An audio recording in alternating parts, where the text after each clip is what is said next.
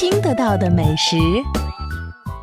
大家好，我是宋蕊，今天为您介绍的是武汉的精武鸭脖。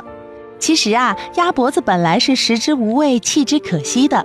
可是经过武汉人用辣椒、八角等几十种调料烹煮之后，居然成了难以弃之的美食。